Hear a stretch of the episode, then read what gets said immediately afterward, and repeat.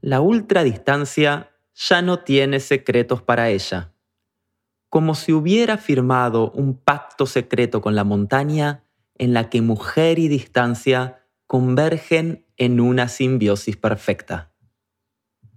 Ambas disfrutan de su mutua compañía. Son cómplices jugando un hermoso juego que solo ellas dos saben jugar. Y es tan lindo verlas jugar. Hoy viene a contarnos sobre las 100 millas de la Patagonia Run, la carrera de orientación Exca Race y de su próxima gran aventura, en donde el teatro para una nueva danza ansía el roce de sus pasos. Nos visita hoy, en Corredores de Trail, Sophie Cantilo.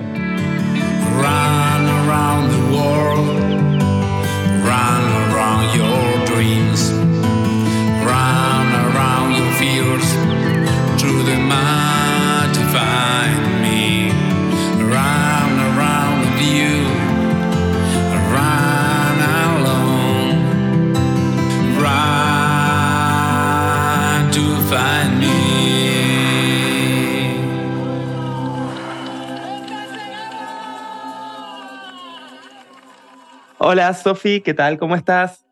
Hola Ariel, ¿cómo estás? Muy bien, encantado de volverte a tener acá en el podcast. Vos ya habías pasado por el podcast en el episodio 30, un episodio que está muy, muy bueno. A la gente que no lo haya escuchado, se lo recomiendo porque van a entender muchísimas cosas del episodio de hoy. Pero bueno, desde que hablamos, muchísimas cosas pasaron. Hiciste bastante La vida es muy dinámica, ¿no? Dicen por ahí dinámica, alguien que no para nunca, alguien que tiene un montón de objetivos todo el tiempo y me encanta. Y así es la vida, ¿no? Y sí, sí, es como la llamita, hay, que mantenerla encendida, soplar bien fuerte para que el fuego no se muera. Hay una frase que a mí me gusta, que yo se la adjudico a Bon Jovi, por ahí nada que ver, pero dice, I'll sleep when I'm dead, ¿no? Claro, dormiremos cuando estemos muertos. Mientras tanto usaremos tapojeras. Claramente, perfecto. Bueno, como decía, corriste un montón, va, un montón, corriste varias carreras desde que hablamos la última vez, eh, y de las cual una es una carrera muy mítica en Argentina y en Sudamérica. Estoy hablando de la Patagonia Run, esta carrera que, como no podría ser de otra forma, viniendo de vos, te inscribiste en la distancia más larga. Estamos hablando de las 100 millas. Yo tengo como una historia de amor con Patagonia Run eh, tengo dos historias, bueno, tengo muchas historias de amor en mi vida de corredora, pero tengo una como muy especial con la misión y otra muy especial con Patagonia Run. Patagonia Run fue la primera como carrera grande de ultra del país, de Argentina, y así la verdad es que grande y bien armada, te voy a decir que de Sudamérica.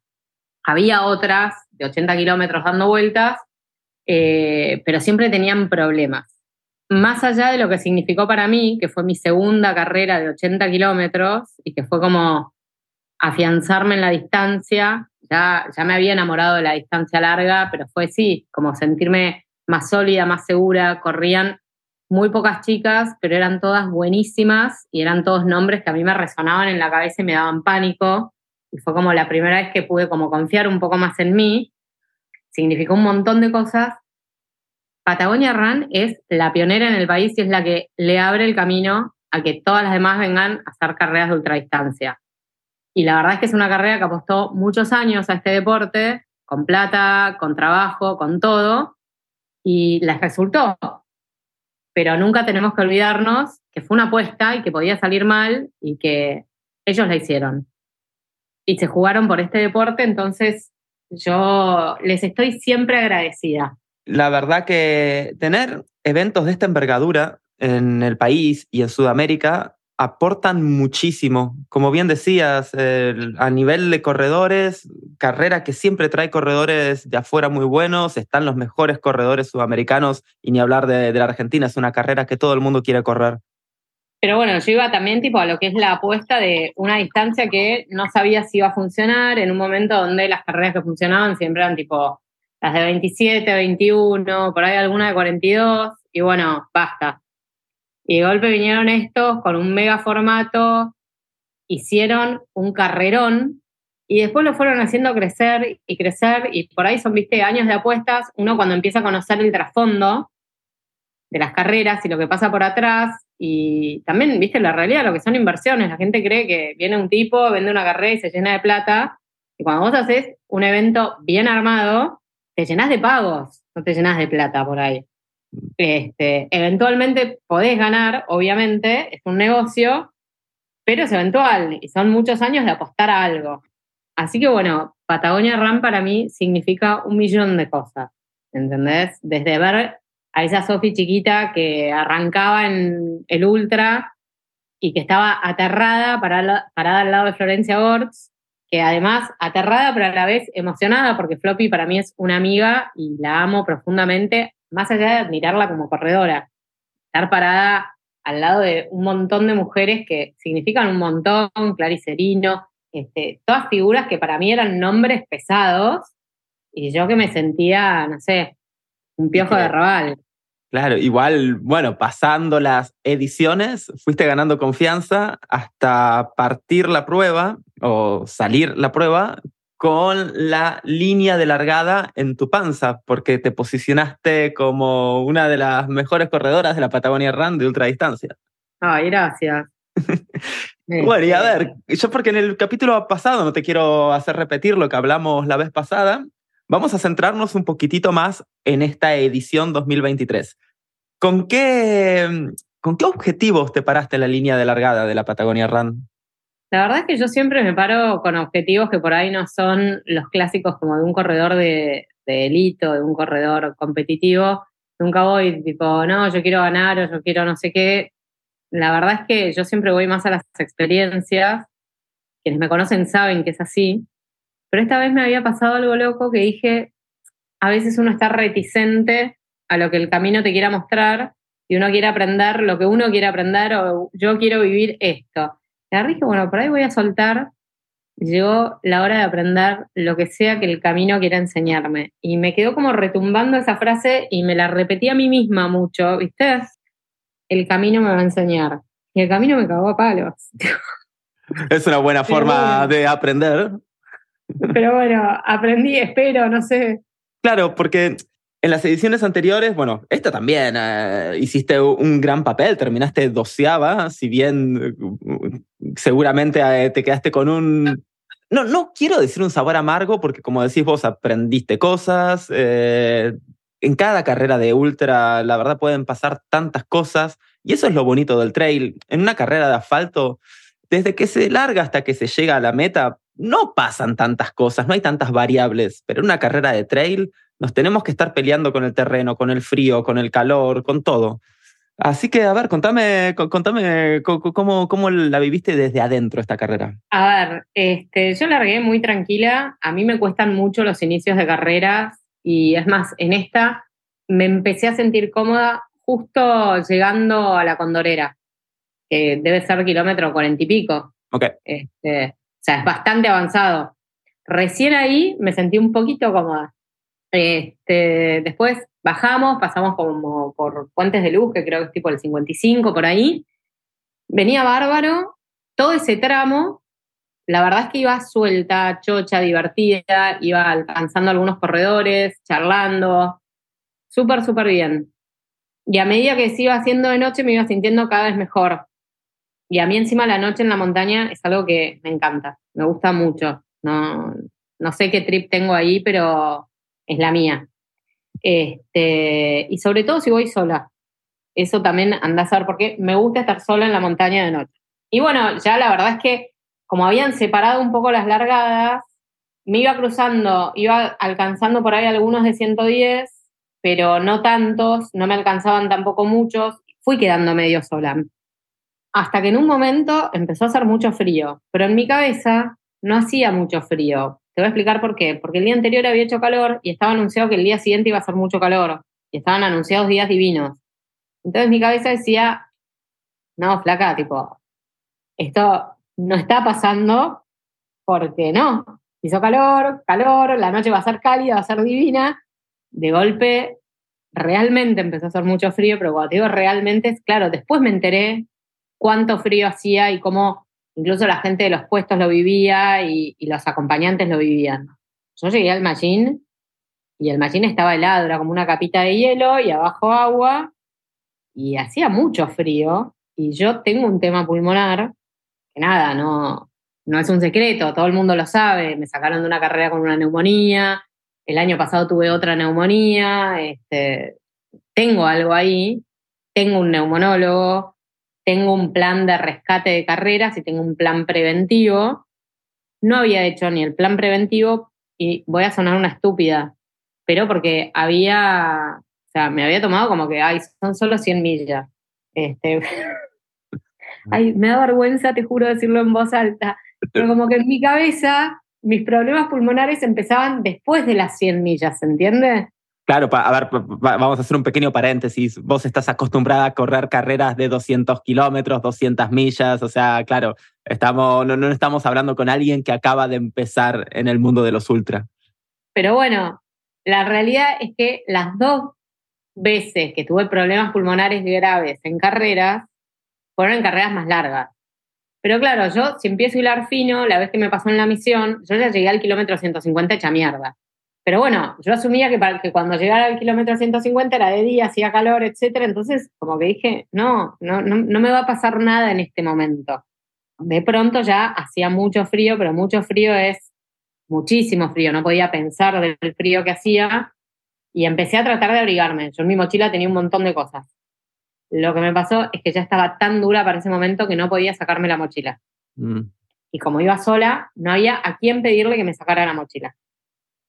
Y te juro que en un momento no daba más del frío, no daba más. Y lo que hice fue pasar los brazos como por los huecos de la mochila, dar vuelta a la mochila, saqué, creo que, no me acuerdo si los guantes los tenía puestos, seguro que sí, porque me los pongo siempre en el borde de la calza. Pero bueno, saqué la campera, que no me la podía poner por la mochila, pero bueno, más o menos me la puse. Y saqué, no me acuerdo qué más, que también me lo puse así nomás. Y lo que no hice fue sacar el buff y taparme la boca, que es lo que yo sé que tengo que hacer. Yo sé que cuando hace frío yo tengo que respirar a través del buff y no lo hago porque me molesta. Mm. Pero bueno, es mucho más molesto después no respirar directamente. Claro. Pero bueno, no lo pensé, no lo hice, o sea, me abrigué, Ah, no, ¿sabes lo que hice? Que fue una genialidad. Yo me había llevado calentadores de manos. Saqué los calentadores de manos, los abrí y me puse uno adentro del top y otro en una mano. Y después como que cada rato lo cambiaba de mano. Pero ya con el del top me cambió la vida. Yo ya me sentía bien. Pero también me sentía bien, pero el aire estaba congelado afuera y yo igual tenía que taparme la boca y no me la tapé. Mm. Entonces no hay mucha vuelta que darle. Eso fue lo que pasó. Llegué al siguiente puesto con mucho frío y ya sintiéndome medio mal y respirando medio mal, pero no le di importancia. Y apenas salí del puesto, ya no respiraba. ¿Y ahí de qué, en qué kilómetro más o menos, de qué kilómetro estamos hablando? Fue tipo Quechuquina, ponele. Me faltarían 47 kilómetros, 48 kilómetros. Ahí enseguida empecé a ir muy mal, pero al toque que salí del puesto no podía respirar y pensé que me iba a acomodar porque había entrado en calor, porque esto, porque el otro. Seguí y dije, bueno, me, lo tomo tranquila hasta el siguiente puesto.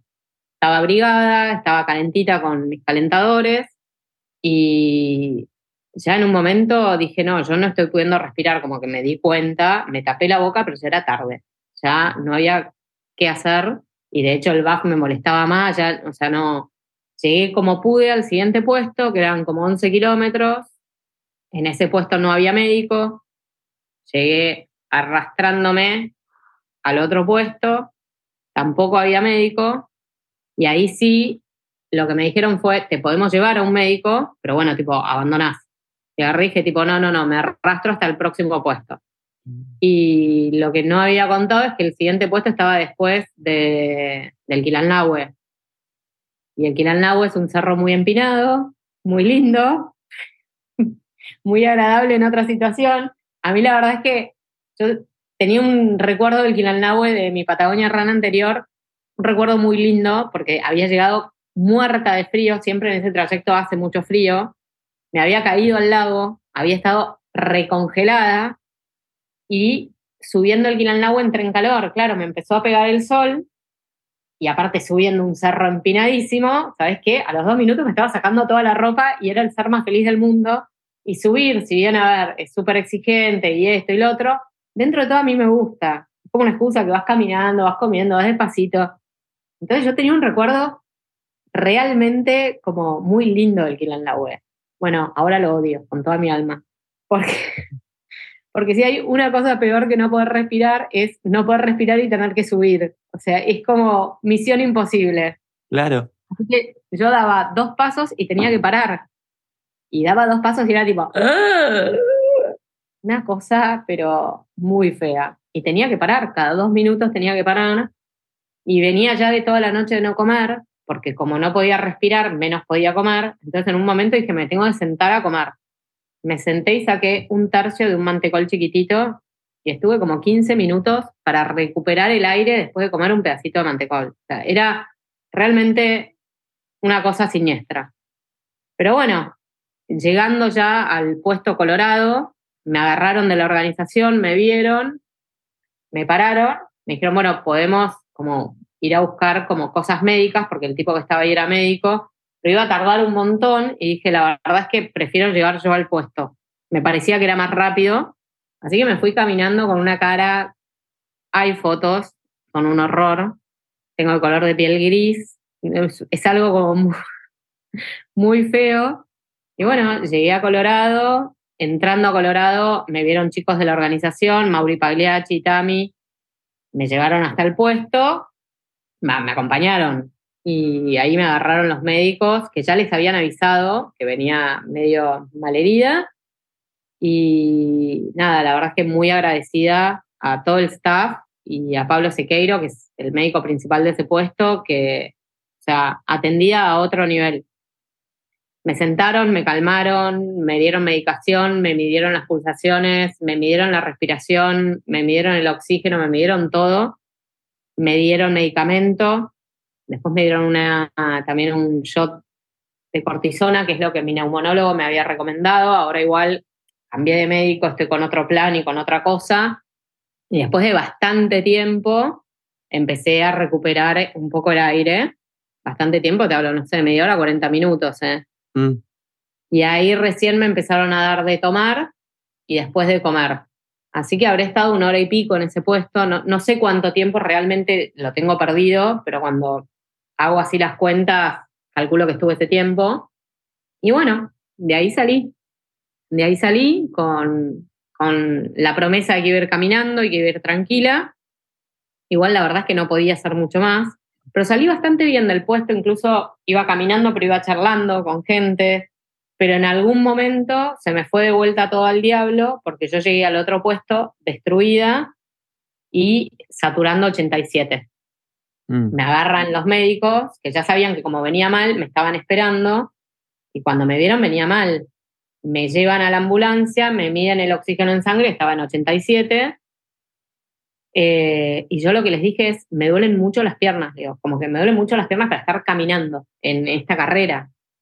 Y me dijeron, claro, te duelen las piernas porque no estás oxigenando, básicamente. Entonces, si no tenés oxígeno en sangre, no tenés oxígeno en los músculos. Por eso te duelen las piernas. Y dije, bueno, al menos hay una explicación, porque a veces también te empieza a jugar mal la cabeza que decís, ¿por qué me está pasando esto? Bueno, así que ahí de vuelta me dieron medicación, de vuelta me dieron oxígeno, de vuelta estuvo un montón de tiempo. La verdad es que lo que siempre sentí es que había gente que quería que yo continuara y gente ayudándome a que yo continuara. Y eso la verdad es que es muy lindo, te sentís como muy apoyado y muy cuidado. Y bueno, cuando pude estabilizar de vuelta el tema del oxígeno, de vuelta fue comer, tomar, y salí a hacer los 11 kilómetros que me quedaban caminando, me dijeron ponete una campera. Yo, las carreras que sé que va a ser frío, siempre llevo una campera de pluma sintética por las dudas. Lo aprendí después de Moab. Este, por más que no sea elemento obligatorio, por más que sea un incordio, yo tenía una conmigo y había mandado a los puestos también otra por las dudas. Así que bueno, me puse la campera de pluma sintética y me fui caminando. Me empezó a dar calor también porque ya era de tardecita, el clima estaba agradable. Pero bueno, me dejé la campera por las dudas y ahí me fui caminando tranquila hasta la meta mm. y pude llegar. En mi cabeza está dando vueltas la pregunta, ¿en ningún momento se te cruzó por la cabeza abandonar? Ponele, estabas sin poder correr, estabas ya cansada de noche, que no sabías muy bien qué tenías? ¿No, ¿Nunca se te pasó por la cabeza? La verdad que no, o sea, mientras yo supiera que podía dar más y mientras yo supiera que no me estaba haciendo un daño permanente, iba a seguir. Si yo sabía que había un daño permanente, eh, lo iba a dejar. Eso no tengo ninguna duda. Pero no, yo necesitaba terminar Patagonia Run. Es, era algo mío. Yo necesitaba y, y todo lo que... La verdad es que también a mí me gusta mucho lo que pensás y lo que vas sintiendo y cómo se te acomoda un poco la vida y se te acomodan las emociones en una carrera. Sobre todo cuanto más larga es, mucho más fuerte es todo lo que te pasa. Acá la verdad es que por ahí no pensaba tanto porque realmente el pensamiento era dar un paso más. Eh, posta, ¿no? no podía ir mucho más allá, ni mis hijos, o sea, era el aquí y ahora. Pero también el aquí y ahora es muy poderoso y por ahí esa conexión con el cuerpo y por ahí ese decir, bueno, por ahí yo no tengo que ver un monólogo común, por ahí yo tengo que ver a alguien especializado. Este, ¿Qué es esto de subestimar unas 100 millas? Pará, tipo, son 100 millas y son dificilísimas. Es Patagonia Run, tiene un desnivel impresionante. ¿En qué momento se me ocurre eh, subestimar 100 millas? Mm. Eh, ¿En qué momento yo sé que tengo una condición con esto y, no me hice cargo. ¿En qué momento, por qué puedo pensar que no me va a pasar? Mm. Entonces te bajás también de un ondazo y te pones en otro lugar y está bueno. Yo venía haciendo un carrerón y carrerón muy a mi estilo, arrancando súper despacito, re tranquila, incómoda al principio, que es lo que me pasa, y después sintiéndome cada vez mejor, más cómoda, ganando posiciones. La verdad es que a la noche iba rápido, a la noche me sentía bárbaro, y hasta que me pasó eso, fue otra carrera, ¿entendés? Y era el tipo de carrera que a mí me gusta. Mm. Y mi tipo de carrera, ¿viste? Como con mis reglas. Y bueno, se te fue el diablo de golpe por no ponerte un, un en la boca. Mm.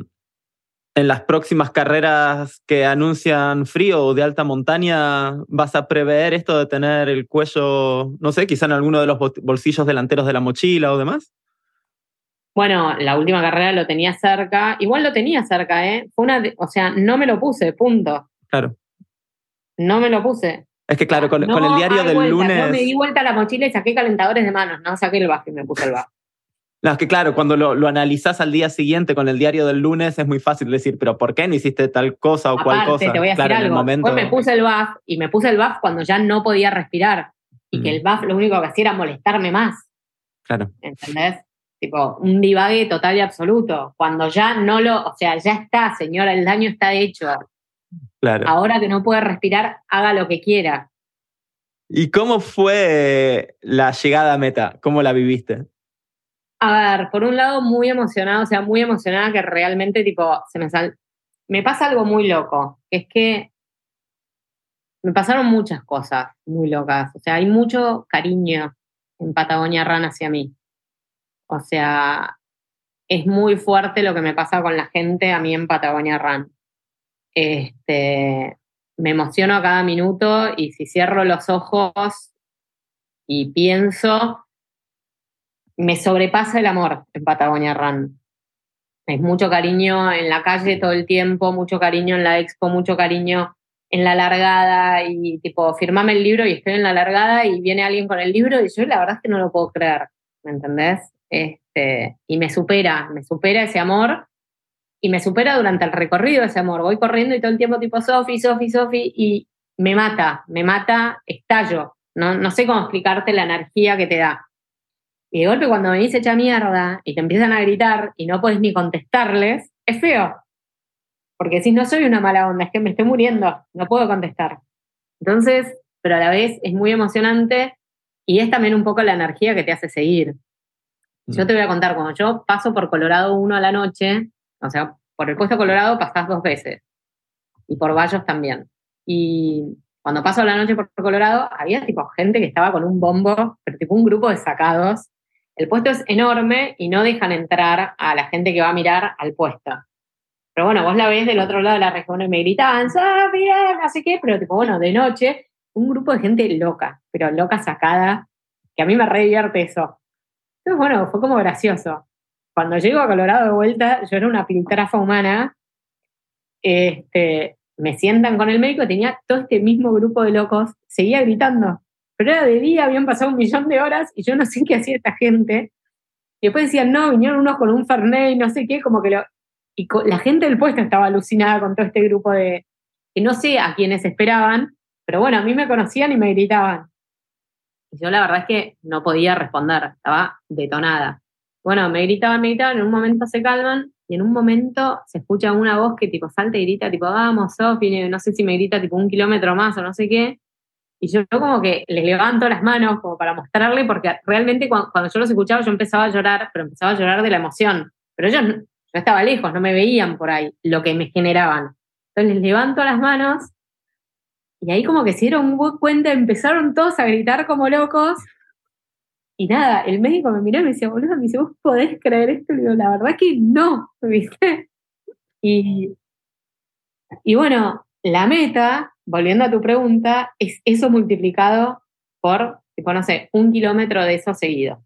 un kilómetro y medio. Vos salís del Bandurrias y ya empieza a haber grupitos de gente y grupitos de gente y pasás por la playa y hay gente y, y de golpe tenés un señor, tuve un señor grande que me dice, no, dale, flaca, vení, corre, ya te queda tipo, no sé, 700 metros y se pone a correr como para que yo corra con él. Y era Señor, no tengo aire para explicarle que no puedo correr, que de pedo estoy caminando hacia la meta. Pero eso te genera mucha emoción, porque mirás y decís, este es un tipo que tampoco sabía que yo soy Sofi Cantino, no tenía idea quién soy, y que ve una corredora medio maltrecha y que es capaz de correr 600 metros con ella, o 700 o los que fueran, para que ella llegue corriendo. Mm. Patagonia Run tiene eso. Y después es tipo Sofi, Sofi, Sofi, y gente que se da cuenta que te pasa algo y otros que no. Y nada, fueron todo hasta la meta así. Y cuando empiezan los arcos, que deben ser, no sé, 100 metros de arcos, dije, bueno, voy a hacer al menos todos los arcos corriendo. Y no pude. Me morí en el medio. Así que bueno, creo que hice tipo 20 metros corriendo para cruzar, corriendo, pero bueno, es una mentira. Si ves un video mío corriendo en la meta es mentira. Este, y bueno, fue muy lindo, muy, muy, muy emocionante. Aparte te pasa que cuando te cuesta tanto una carrera, la meta vale 500 veces más. Sí, sí, tiene un sabor diferente.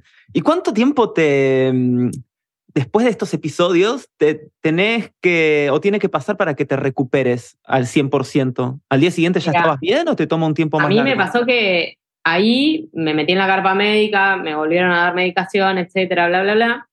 Pero después a la noche estaba muy bien. Okay. Y al día siguiente estaba muy bien. O sea, estaba muy bien siempre y cuando no me riera y no subiera. Ah, si yo tenía que subir tres escalones, empezaba a toser y me moría. Y si me reía, me ahogaba, pero me ahogaba a otro nivel. Y lo peor es que yo estaba mm. contenta, entonces me reía todo el tiempo, entonces cada dos minutos estaba tipo... Era una cosa medio siniestra. Mm. Pero estaba bien, me sentía bien. El lunes ya me desperté y no me sentía muy bien. Ya me dolía un poco la espalda y no, ya posta no me sentía bien. Y a medida que fue transcurriendo el lunes, desde que me desperté, que me desperté temprano, no sé, 7, 8 de la mañana, tenía que ir al colegio de mis hijos, tenía una reunión y después me los llevaba a almorzar. Ya cuando me los llevé a almorzar, estaba de mal humor. De mal humor, que claro, me sentía mal. Entonces estaba de mal humor porque me sentía mal. Viste, irritable, eh, mm. todo me molestaba, o sea, moría de ganas de verlos, los, extrañaba, quería ir a almorzar con ellos, pero ya no me fumaba nada. Y le escribí al neumonólogo que lo, si lo podía ver ese día me dijo, arrancaba a atender no sé qué hora, me dijo, te veo a las dos, me dice, antes de arrancar el consultorio. Bueno, perfecto. La verdad es que no me hizo placas, no me hizo nada, pero me dijo, vos estás de vuelta con principios de neumonía. Me dio acitromicina y, y me fui. Y la verdad es que ese día estuve, ese lunes me sentí muy mal, a la tarde estaba fatal de, de eso, yo me doy cuenta, me pongo irritable. El martes estaba un poquito mejor que el lunes, pero me seguía sintiendo mal, mucho dolor de espalda sobre todo, ¿viste? Y el miércoles ya estaba mucho mejor y el jueves te diría que estaba bien. ¿Y volviste a los entrenamientos que volví una semana el más jueves, tarde? No volví el jueves, pero volví en el gimnasio, no, volví el miércoles, fui un rato al gimnasio. A la noche, que ya me sentía mejor, fui un rato al gimnasio a hacer elíptico. Ok. Vale, Eh, igual. eh, no quise entrenar afuera porque hacía un poco de frío. Y lo que me había dicho el médico fue, lo que sí me dijo, ahora tipo, podés entrenar, pues todo, me dice, te tapás la boca si hace frío, y justo esa semana hizo frío en Buenos Aires. Y el jueves ya salí a correr al aire libre, pero con el cuello en la boca todo el tiempo. Esos días salí con el cuello en la boca, creo que el sábado, el sábado hizo calor y el sábado ya me saqué el cuellito. bueno, igual tenés una recuperación muy rápida también, ¿no? muy Porque- rápida, muy rápida, sobre todo la parte muscular, yo enseguida estoy bien. Además, mi entrenador después me hacía, me jodía el jueves, García y mi entrenador se burlaban de mí, porque termino de correr y nos juntamos a tomar algo y les digo, tipo, che, la verdad es que muscularmente estoy bárbara, no sé qué, no sé cuánto, bueno, viste, corrí, no sé, 50 minutos para, pero la verdad que podía. Y me decís, claro, boludo, si caminaste toda la carrera. Obvio, estás bárbara, pero no corriste. me- Bueno, igual es, es muy relativo, claro. Quiero ver a, a una persona normal, entre comillas, haciendo 160 kilómetros con el desnivel de Claro, pero Patagonia me dicen, viste, jodiéndome a propósito. digo. Nosotros, los corredores de trail, siempre estamos en la búsqueda de nuevas aventuras. Una nueva cima, un camino que no hayamos hecho nunca, una carrera nocturna en medio del bosque. Y Waze es la marca de ropa de montaña hecha por y para corredores de trail que te va a permitir llegar a donde quieras estar. Tienen bastones, chalecos, cuellos, mangas térmicas, camisetas técnicas, gorras, todo lo que necesitas para salir a explorar el mundo. Si sos de Argentina, anda a la tienda virtual de Waze a waze.com.ar y si nos escuchás del resto del mundo, a waze.run. Los oyentes del podcast tienen un 10% de descuento en sus productos usando el código con las iniciales de corredores de trail. CDT 2023, todo en mayúscula. No dejes pasar la oportunidad de llevar la montaña en tu piel. Bueno, y después de esta Patagonia Run, como decíamos, recuperás muy rápido y hace poquito terminaste una nueva carrera que es la XK Race. No digo nueva porque la carrera sea nueva, sino porque había una sucesión de carreras de 80 kilómetros, que es una carrera de orientación. A ver, con- contame un poquitito el formato de estas carreras de orientación que, siendo sincero, no, no conozco mucho. Bueno, las carreras de orientación básicamente, o sea, esta tiene distintos formatos en cuanto bici, remo, pata, eh, bici pata o pata, pero todas tienen básicamente lo mismo. Media hora antes de largar, o sea, vos tenés que estar a las 7 larga la carrera, seis y media te dan unos mapas, varios, y una hoja de ruta. Vos tenés que leer esa hoja de ruta cuidadosamente y te va a decir poner, no sé, PC9, PC8, PC14, te los va a dar en un orden que no tiene que ver con el número de los PCs. Y vos en ese orden tenés que pasar por esos PCs, por esos puestos. Y en la hoja de ruta te va a decir poner, no sé, PC8, foto a, eh, no sé, el palito que está en tal lugar. PC9 te va a decir tipo simplemente como foto al cartel de PC, ponele. PC10, foto a la puerta colorada de la casita. PC14, cima del cerro tal. Siempre arri- arriba de un cerro hay un palo o algo, bueno, foto a eso. Entonces vos tenés que agarrar los mapas, pegarlos, porque muchas veces son como un rompecabezas, dibujarlos, o sea, empezar a mirar el mapa y tratar de encontrar si hay senderos, si hay caminos o si vas a ir campo a traviesa.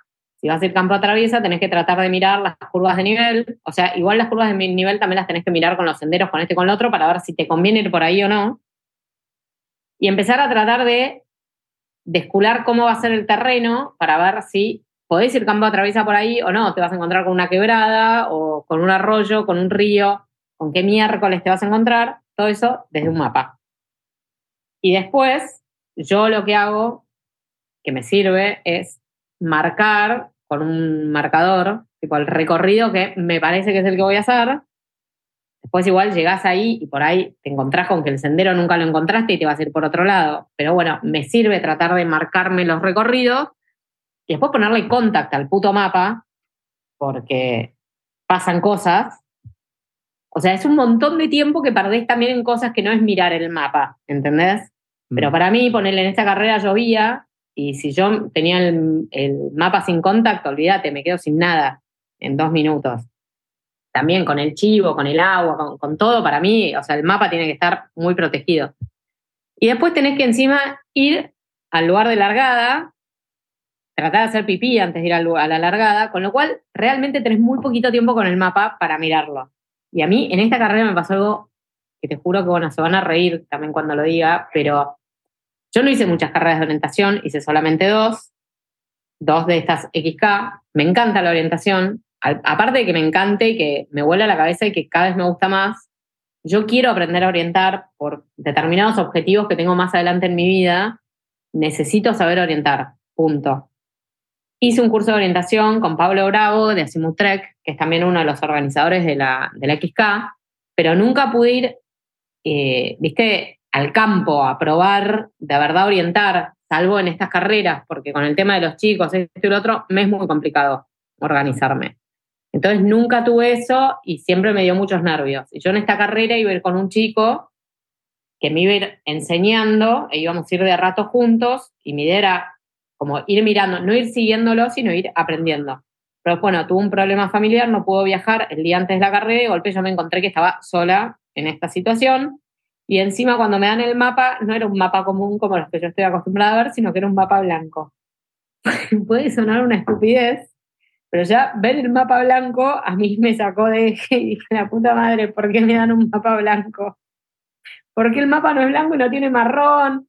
Este, yo estoy acostumbrada a que, que más allá de las curvas de nivel, que uno las mira, vos mirás el mapa y visualmente es más fácil ver cuando sube, si va a haber nieve, si hay rocas, si hay una quebrada, porque los colores del mapa te lo van indicando.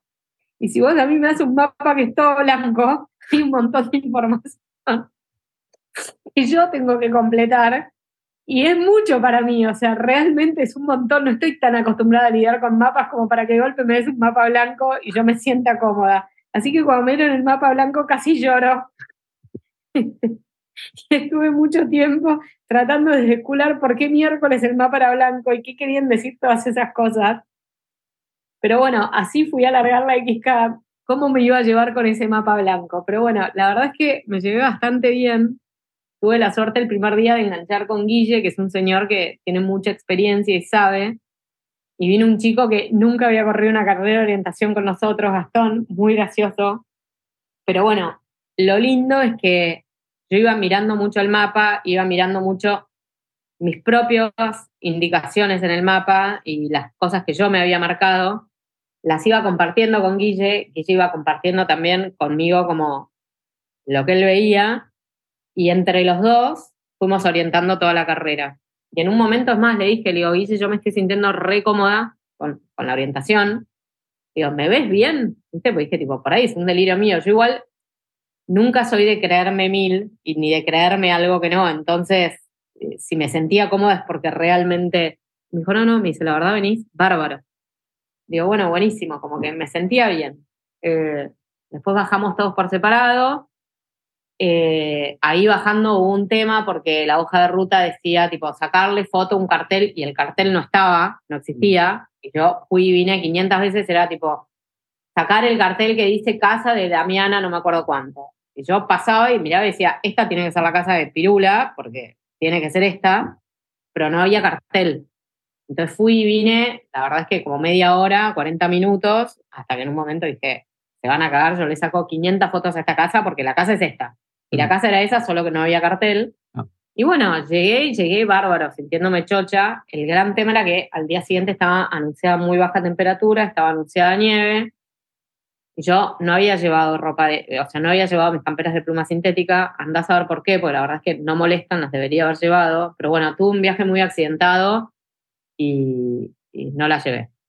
Y ahí sí, viste, empieza como el fantasma de los pulmones y de esto y del otro, y dije, bueno, traté de calmar mi cabeza pensando que el problema no es el frío, el problema es lo que yo respiro.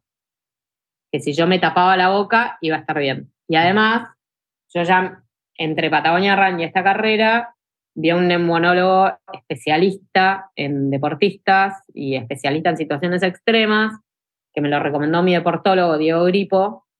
Este médico ya me había dado un medicamento. Tengo que hacerme un montón de estudios que todavía no me hice porque hay como mucho tema protocolar y, y bueno, es muy complejo hacerlos, pero al menos ya iba con un medicamento que tenía conmigo en la mochila, ya sabía que me tenía que tapar la boca, ya tenía como varios tips de esta persona y, me sentía contenida y segura en ese sentido. Mm.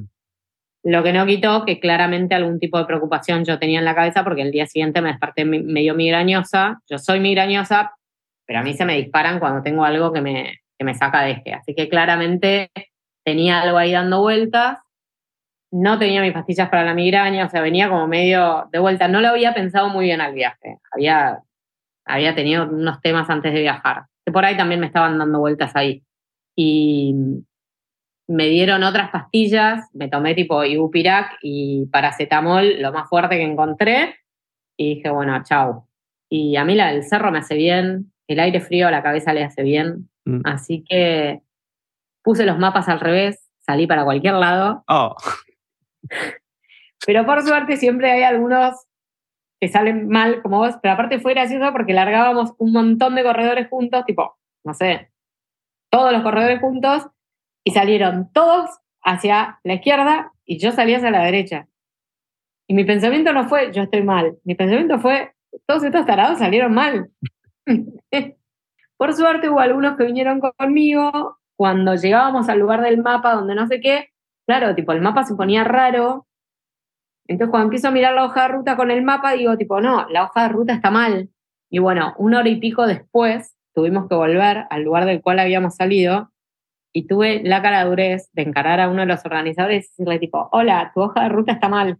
Y me dijo, no. Digo, sí, porque mirá, el mapa, bla, bla, bla, la hoja de ruta, bla, bla, bla, esto está mal. No, boluda, rubia, el mapa no va así, el mapa va así. Me dice, vos no lo pusiste al norte. Me dice, vos te estás olvidando que este no es un mapa eh, urbano, este es un mapa. Y dije, ay, estúpida, Dios santo. Así que bueno, fue como salir una hora y media más tarde. ¿Entendés? Claro.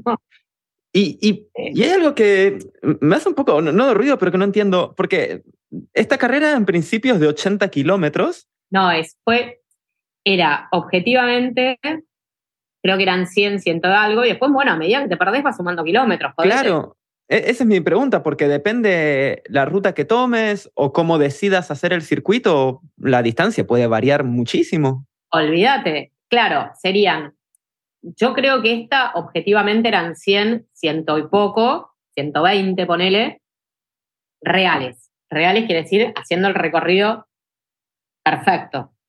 Ahora, cada vez que te perdiste, sumaste kilómetros y nunca vas a saber cuántos hiciste, pues no puedes llevar GPS. Ah. Así que, tipo, bien, gracias, cuántos hice. Porque otro tema es ponerle en el mapa, vos tenés la escala, te dice, tipo, no sé, ponerle dos centímetros son dos kilómetros o tres kilómetros. Nunca es tan fácil, nunca dos es dos. Siempre mm. tenés que hacer una cuenta rara. Y a mí que me cuestan los números, me caga la vida. Entonces ponerle, no sé, eh, sí, Dos centímetros y medio son 1.8 kilómetros.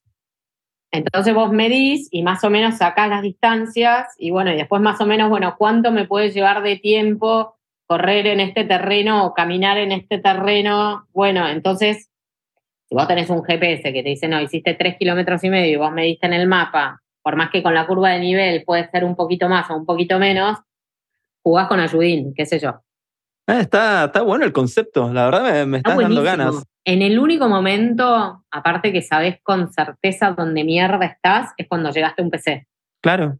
Porque en todos los otros momentos podés creer, de hecho, a nosotros nos pasó el primer día que iba con este grupito, eh, que creíamos que estábamos en un lugar porque habíamos cruzado un arroyo, porque esto, porque el otro, y después por el lugar de la ruta donde salimos, nunca estuvimos donde creímos que estábamos. O sea, en el único lugar posta que sabes dónde estás es cuando llegaste a un PC. Entonces ahí tenés que sacar mapas, sacar todo, y por más que haya otro equipo que se vaya o que lo que fuera, ahí tenés que sacar todo y tomar, tomarte el tiempo de volver a mirar, de volver a leer la hoja de ruta y saber bien a dónde tenés que ir y de, y de mirar bien el terreno, porque es en el único lugar en el cual podés tomar referencias. Acá también lo que pasaba es que bajó una nube y no podías tomar ninguna referencia porque no habías un carajo. Mm. Este, aparte de que la tierra es muy difícil para referencias, porque tipo, está pisada por todos lados, no es prolijita como una montaña que encontrás el senderito y no sé qué. En la sierra la verdad es que encontrar senderos es mucho más complejo. Pero bueno, te obliga a estar mucho más atento, te obliga a estar más lúcido, te obliga a estar más en contacto con el mundo y con vos, te mm. obliga a un montón de otras cosas, la carrera, orientación y eso, y plantearte estrategias, de golpe decir, bueno, pará, no, acá por ahí corto camino y no sé qué. Bueno, y si te encontraste con un cañaveral y te quedas cuatro horas, como me pasó la primera vez que hice una de estas carreras, el día dos, claro, yo pensaba tipo largo y me vuelvo a enganchar como con mi pelotoncito. Pero mi pelotoncito en la largada fue para el lado correcto y yo fui para el lado incorrecto. Pero, vueltas de la vida, enganché con un chico que hacía también con bici, pero toda esa parte de trekking teníamos juntos. Y la verdad la pasamos bomba, íbamos charlando, íbamos mirando el mapa, tratando de, descular juntos un poco todo. Y la verdad es que lo hicimos muy bien. Y después enganchamos con tres chicos de Córdoba y nada, es re lindo, ¿viste? Vas encontrando también eso, eh, compañeros de ruta y empezás a trabajar en equipo con alguien que no es de tu equipo. Empezás a mirar el mapa de golpe no encontrábamos un PC, o sea, teníamos que encontrar un palito con unos carteles. Y encontrábamos un palito, pero tenía otros carteles, no tenía los carteles que teníamos que encontrar y creíamos que estábamos en el lugar correcto. Entonces, viste, empezás a trabajar con gente que en el fondo es de otros equipos. Empezás a sacar el mapa y no, mira, y yo acá marqué esto y no, yo pienso, no. Y está buenísimo. Mm. Es re lindo. Entonces, a las charlas que siempre se dan en el sendero, que de golpe te encontrás hablando de tus problemas más íntimos con un desconocido, a eso le sumás sacar el mapa, charlar no sé qué, ver no sé cuánto resolver problemas, claro, ¿no? Sí, sí. Olvídate, es, a mí me pasa que mucha gente me escribe y me dice, ay, no me animo porque no sé orientar, no sé qué. Yo la verdad es que la primera vez que fui no tenía la más puta idea, nunca había visto una brújula, o sea, no sabía lo que era, no sabía lo que era un mapa, pero hasta que no te empezás a animar y empezás a ir, tampoco lo vas a hacer. Mm, sí, no, está claro. Bueno, mira, interesantísimo. Y ahora, lo que se viene, justamente, algo que nos lo teníamos guardadito, una carrera que toca el imaginario, una carrera que creo que todo corredor que escuchó hablar de esta carrera sueña con correr algún día, si sos corredor de ultradistancia. Estoy hablando del Tour de Géant. Es una carrera de 330 kilómetros. El desnivel, creo que me fijé y tenía tantos ceros que ya me lo olvidé. Creo que era una cosa así como 30.000, 40.000, no sé, muchos ceros. Me dijeron que son un poco más de 20.000 positivos, lo que te da 40 y pico mil totales. Una locura, o sea, una locura.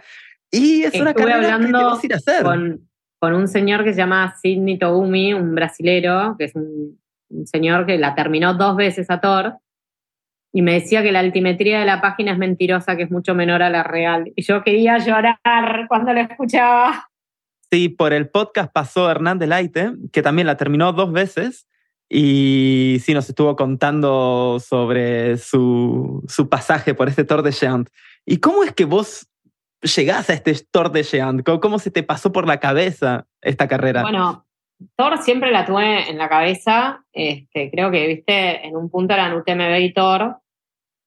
Cuando empecé a hacer carreras de 200 millas o cuando me empecé a interesar por esa distancia, te queda Thor siempre en la cabeza. Pero después lo que me pasó fue que no me dieron ganas de ir mucho a correr a Europa. Este, es la realidad, no. Me gusta mucho cómo es eh, la movida del trail en Estados Unidos, cómo es el tema de, la comunidad del trail en Estados Unidos, eh, esto que es como más hippie, más relajado, pero a la vez una organización absolutamente perfecta, pero perfecta, tipo, no hay nada librado al azar, pero todo parece relajado y librado al azar me gusta que haya voluntarios en los puestos, este, entonces todo el que está en el puesto es alguien que ama el deporte y que ama lo que hacemos y que quiere que la pases bomba. Y lo que empecé a notar es que por ahí en Europa es una persona que tiene minimum wage, entonces está con cara de traste sirviéndote coca o ni siquiera. Eh, no sé, me empecé a sentir muy cómoda en, en, el otro lugar. Me gusta que las carreras sean chicas, eh, me parece que, que cuida mucho el medio ambiente y que además tenés esta sensación de vos solo, perdido en medio de la nada, que es un poco lo que yo al menos voy a buscar, una desconexión más. Pero bueno, Thor siempre, o sea, si corres 200 millas o si sos corredor de larga, larga distancia, y sí, Thor siempre va a estar, es como, sé, algo que tenés ahí en la cabeza. Y lo que me pasó es que se casó una de mis mejores amigas en Barcelona este año. Entonces empecé a buscar carreras que me permitieran ir a su casamiento. Este, y bueno, por fecha me daban tres carreras. Una, que lo que no me cerraba es que eran etapas, pero lo que sí me cerraba es que era en Inglaterra y, me parecía que era por unos lugares espectaculares. Y lo otro que no me cerraba es que era después del casamiento. Yo quería algo que fuera antes, así en el casamiento podía tomar alcohol y estar relajada. Y había una en Suiza antes, pero era bastante antes y yo con el tema de mis hijos me iba a tener que ir un montón de tiempo pero al casamiento de mi amiga iba a estar bomba. Y después estaba Thor. Pero lo otro que me pasaba con Thor es que ya habían cerrado las inscripciones, ya como que ya estaba, pero de golpe agarré y dije, es mi momento de Thor. Tipo, la agenda me está diciendo que es Thor. O sea, el universo me apunta a que es Thor. Yo siempre estoy al revés, forzando las cosas, y de golpe acá, la que es es esta. Y yo me tengo que sentar y escribirles. Y me senté y les escribí. Y les dije, hola, mi agenda me dice que este año tengo que ir a Thor. y, bueno. Y... Pasaron dos semanas que nunca nadie me contestó y dije, obviamente, no me contestaron, es Thor, tipo, ya está, ya está el sorteo hecho, ya está todo. Ah, eso te iba a preguntar. No, no, ya estaba. Y de golpe me dijeron, sí, te damos un wild card para venir a Thor. Y dije, ¿what?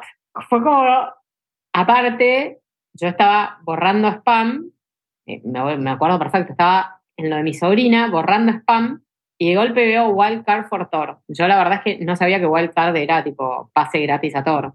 Y estaba borrándolo con el dedito, y cuando estoy terminando de pasar el dedo, digo, pará, yo nunca recibí spam de Thor. Como que eso me llamó la atención. Entonces volví y lo abrí.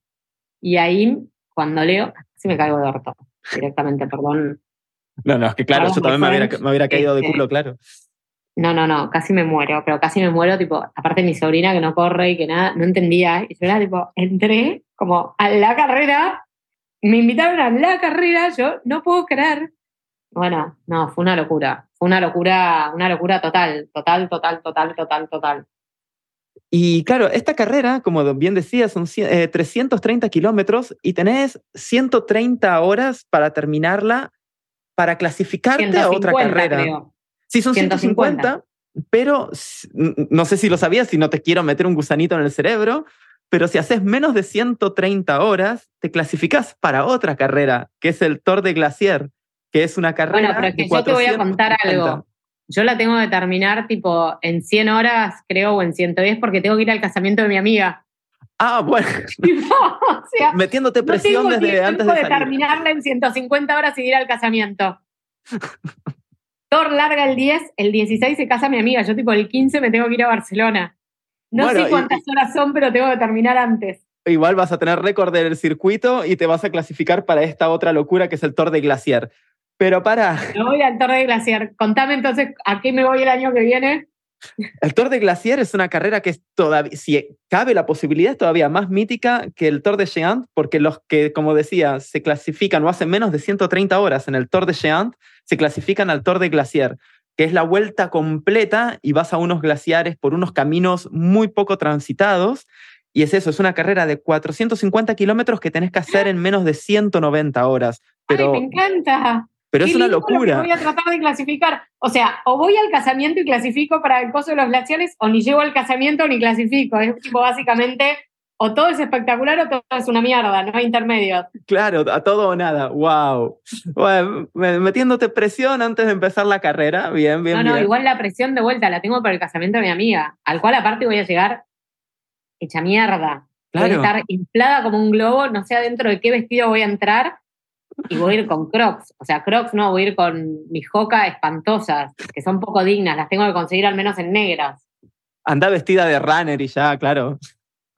Mi amiga se reía y me decía, yo voy a estar borracha explicándole a todo el mundo por qué vos estás tipo en crocs y en una silla de ruedas. voy a estar tirada en un rincón hecho un matambre. Y mi pregunta, otra pregunta que me surge es, vos vivís en Buenos Aires, ciudad llana, y vas a preparar el Tour de Jean. Eh, ¿Cómo?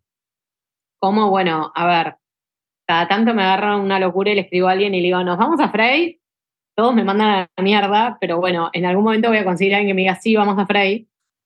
No, mira, lo estuve pensando. Primero, bueno, mi entrenador me arma el plan y yo lo sigo y será lo que sea pero voy a ver si una vez a la semana voy a Sport Club, una o dos veces. Voy a tratar de que no me quiero poner dos veces y después que sea tanto que al final no lo haga. Lo quiero mínimo una vez por semana, 40, 45 minutos, ir a Sport Club y subirme al Stairmaster, a la escalera, que sube sin parar, como extra a mi entrenamiento, ¿viste? Mm. Este, voy a tratar de, hacer eso. Eh, no sé si va a sumar, no sé nada, pero bueno, mal no me va a hacer y yo creo que sí que va a sumar. Y si puedo, de golpe dos veces, aunque sea la otra vez media hora, ¿viste?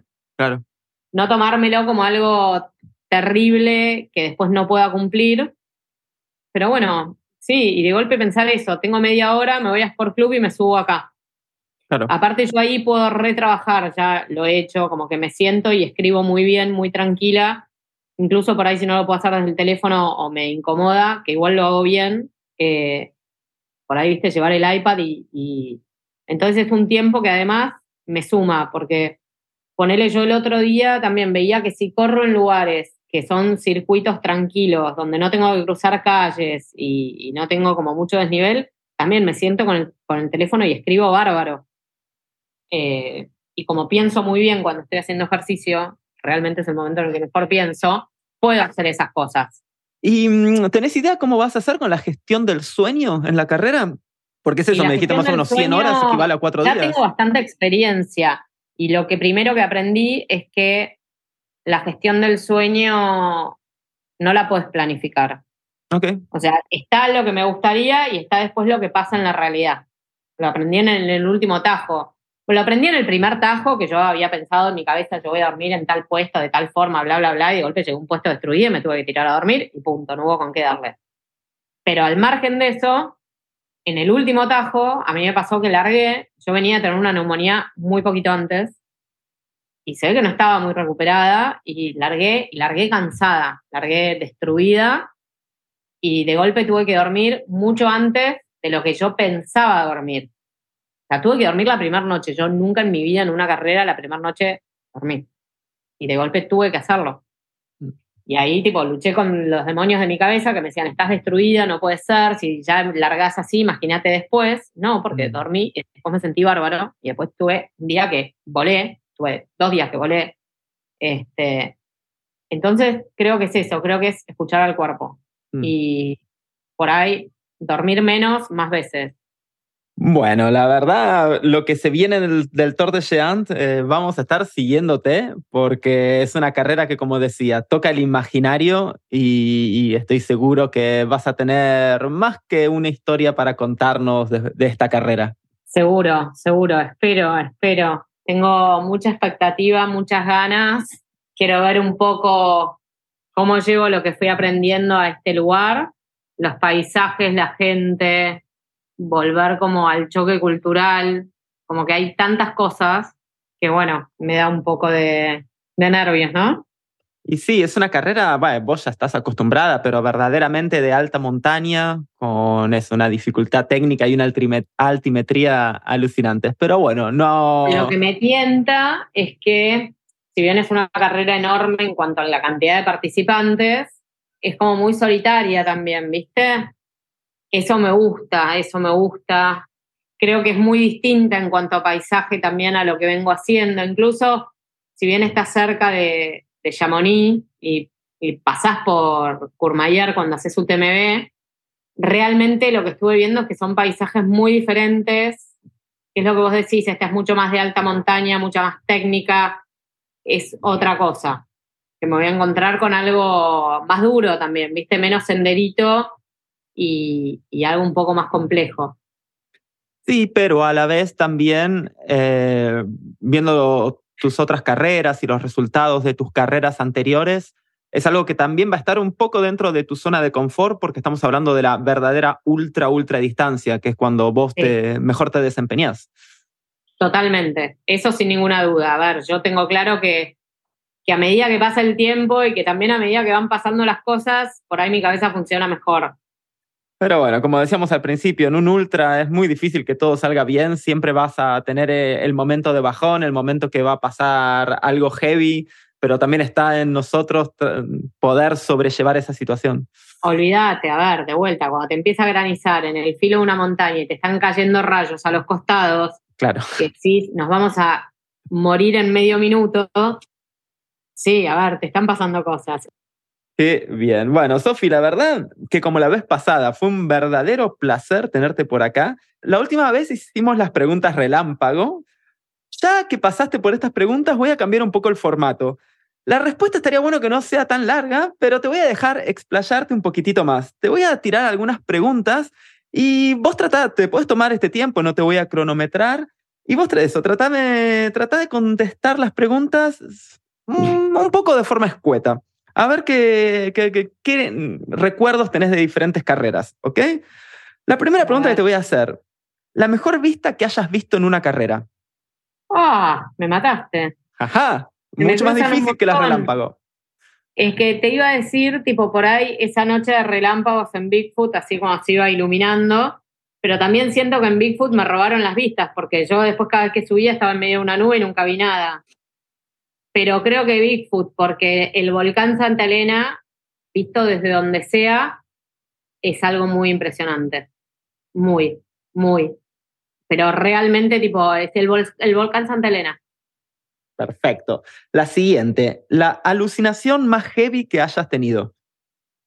Cuando quise ir a abrazar un oso. ¿Cómo es por ahí el problema no es solamente alucinar el oso, sino tener el delirio mental de querer ir a tocar un oso. Claro.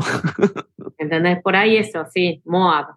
Moab. Moab igual, tipo, me salían duendes del piso, tipo, duendes borrachos que bailaban del piso, o sea, vi de todo en Moab. Pero por ahí lo más fuerte es tener el delirio mental de querer ir a tocar un oso. Que por suerte era una piedra y no era un oso, ¿no? Yo en una carrera acá en Canadá, donde estoy viviendo, vi un bebé oso en una carrera y nunca tuve tanto miedo en toda mi vida porque me puse a buscar a su madre. Oso en Tajo, claro. Yo vi en mi primer Tajo de 100 millas, eh, nos habían avisado que había osos, nos habían enseñado a espantar osos. Yo casi me infarto antes de largar. Pero después en la carrera, cuando estaba por un puesto, había un bebé oso. Y al revés, me dio tipo, ay, qué ternura. Después me enteré que estaban todos aterrados por el tema de la madre. Claro. Pero, no, pero acá era el delirio de ver el oso enorme. Fue más bien una ilusión, porque después se transformó en una piedra. Había una piedra que parecía un oso. Pero el delirio fue que yo quisiera acercarme al oso. Claro, sí, sí, sí. claramente. ¿Tuviste algún runner high o esta subida de endorfinas que recuerdes? Ay, miles, miles. Siempre en algún momento, tipo, venís del infierno máximo, venís que no podés moverte, no podés dar un paso más y de golpe te sentís, no sé, campanita saltando por las montañas, no sé. Y decís tipo, ay, pero ¿cómo esto me puede haber costado? Si esto es maravilloso, si yo soy una silfide que va saltando por acá, estoy chocha de la vida, esto es lo mejor que me pasó en la vida y después sabes cómo volvés a caer, ¿no? Esa era la siguiente pregunta. ¿El peor bajón que hayas sufrido en carrera? Uf, no sé, no, no tengo el peor, son todos espantosos y todos vienen después de un high tan high que además la caída es tremenda. Y decís, ¿quién me mandó a estar acá? Yo encima pagué para venir acá, viajé, me tomé vacaciones, dejé a mis hijos. Yo la estoy pasando pésimo. No, no. La vez donde sentiste más miedo. A ver, la verdad es que en carrera nunca sentí mucho miedo. Debería haber sido en el Aceret, cuando quedé la noche entera arriba del Aceret, porque además habían habido huellas de puma ahí y había pasado de todo y había viento blanco y además por una desinteligencia quedé sola. sea, éramos un grupo de 13 y quedé sola la noche entera en unas circunstancias de mierda, con un clima brutal y con pumas, pero estaba tan enojada que nunca tuve miedo. Pero bueno, ahí te das cuenta lo que es la gestión de las emociones. Yo creo que yo elegí enojarme para no tener miedo.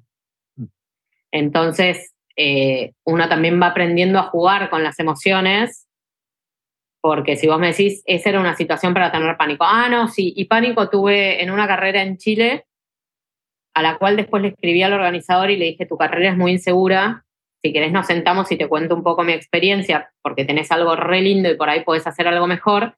Y me contestó muy soberbiamente y tengo el mensaje, mi carrera no es para todos, claramente no es para vos. Y le dije, qué pena, pues se te va a morir alguien y al año siguiente se le murió un corredor. Ah, sí. En esa carrera yo estaba cruzando un glaciar y lo tengo a Willie McBride de testigo eh, eh, y él estaba conmigo y estábamos los dos tratando de cruzar un glaciar con solamente una soguita para no caernos a un hueco, a una grieta, y empezaron a caernos rocas desde arriba. Mm. Eh, tuvimos que volver para atrás, refugiarnos empezamos a llorar los dos. Yo lloraba diciendo que tenía un hijo de tres años, que era Tatu, o cuatro, no me acuerdo, y que no me podía morir. Y él lloraba diciendo que no había ido hasta Chile a morirse en una carrera. Mm. Y salir de esa situación fue muy complejo. Por suerte pudimos salir porque Willy se dedica a explorar el Gran Cañón y tiene mucha experiencia en ese tipo de cosas. Y dio un paso adelante y como que probó la soga y probó cruzar en un momento en el cual no había viento él, se refugió del otro lado y cuando vio que paraba el viento me pegó un grito y yo tuve que cruzar y salí de la situación y abandoné, porque dije yo en esta carrera este tipo es un enfermo mental, sí. no... Sí, si te respondió a tu mail de esa forma, claramente... Eso fue después de esa situación, mm, este, pero sí es verdad, ahí tuve mucho miedo, mucho. Y última, ¿Algún avistaje misterioso en la noche en alguna carrera? ¿Algún encuentro cercano de tercer tipo? La gente se burla y no me cree, pero en el Ujenco hay duendes. Y tipo, esos son de verdad. Así como yo te digo que en Moab veía duendes borrachos que salían de todos lados y que me los imaginaba o que los alucinaba, yo te digo que en el Ujenco está lleno de, de duendes de verdad. Y cada vez que paso por ahí los escucho. No los veo, pero los escucho. Escucho cómo caminan atrás mío, se ríen, hablan. Y son posta, esos son de verdad. No tengo ninguna duda. No me crean, no me importa. Esos duendes existen. Qué bien. Bueno, Sofi, la verdad que como te decía, cada vez que hablo con vos me la paso genial, se aprende un montón y es eso, tenés la forma de contar las historias, eso, que me encanta, de las personas que me gusta escuchar historias. Bueno, gracias. Bueno, y espero que tu preparación para el tour sea, vaya todo sobre ruedas. Y... Ay, no sé, ya tengo tipo tres horas de fondo y quiero llorar. Pero bueno, estoy seguro que de todo esto van a salir historias increíbles que, que ya, ya nos irás contando. Sí, sí, sí. Nuevos duendes para ver. Claramente. Y osos que acariciar. No, no, no, no. Igual en los Alpes no hay osos. Eh, Igual me, puedo imaginar un oso en los Alpes, perfectamente. No, quizá algún lobo, va, no sé. No, lobo tampoco. tampoco, ah, qué aburrido. Bueno, entonces nada. Ya tengo dos lobos tatuados, me faltan solamente ocho. Bueno, Sofi, no te robo más tiempo. Muchísimas gracias por haber pasado por los micrófonos de Corredores de Trail. Gracias. Y así pasó otro episodio de Corredores de Trail. Si te gustó el capítulo, no olvides de suscribirte dándole clic a la campanita. También podés seguirnos en Instagram para no perderte ningún nuevo episodio. También en Instagram podés proponernos nombres de atletas o de corredores que te gustaría escuchar en nuestros micrófonos. No me puedo ir sin antes agradecer a Matías Mayol por la producción del programa y a cada uno de ustedes que nos está escuchando. Espero que tengan una buena semana y nosotros nos vemos dentro de muy poco para un nuevo episodio de Corredores de Trail. Buen camino. Run around your dreams. Run around your fears. Through the